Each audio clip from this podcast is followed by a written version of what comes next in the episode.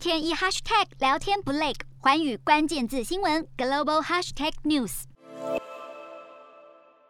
战火也升高了各国对立的局势。美国官员表示，菲律宾与美国将从下礼拜开始在菲律宾群岛要举行有史以来规模最大的联合军演。面对中国日益增长的自信，美菲两国是希望透过军演来展示双方国防关系的实力。对此，中国外交部发言人汪文斌就表示了，中国与菲律宾之间是不存在紧张关系，希望各方不要制造紧张。而实际上，美菲两国通常每年都是会举行联合军演的。但是前两年受到了疫情的影响，二零二零年的联合军演是被迫取消，而二零二一年的联合军演规模则是受到了缩减。今年的军演规模不减反增，也代表着两国在军事国防上展现的决心。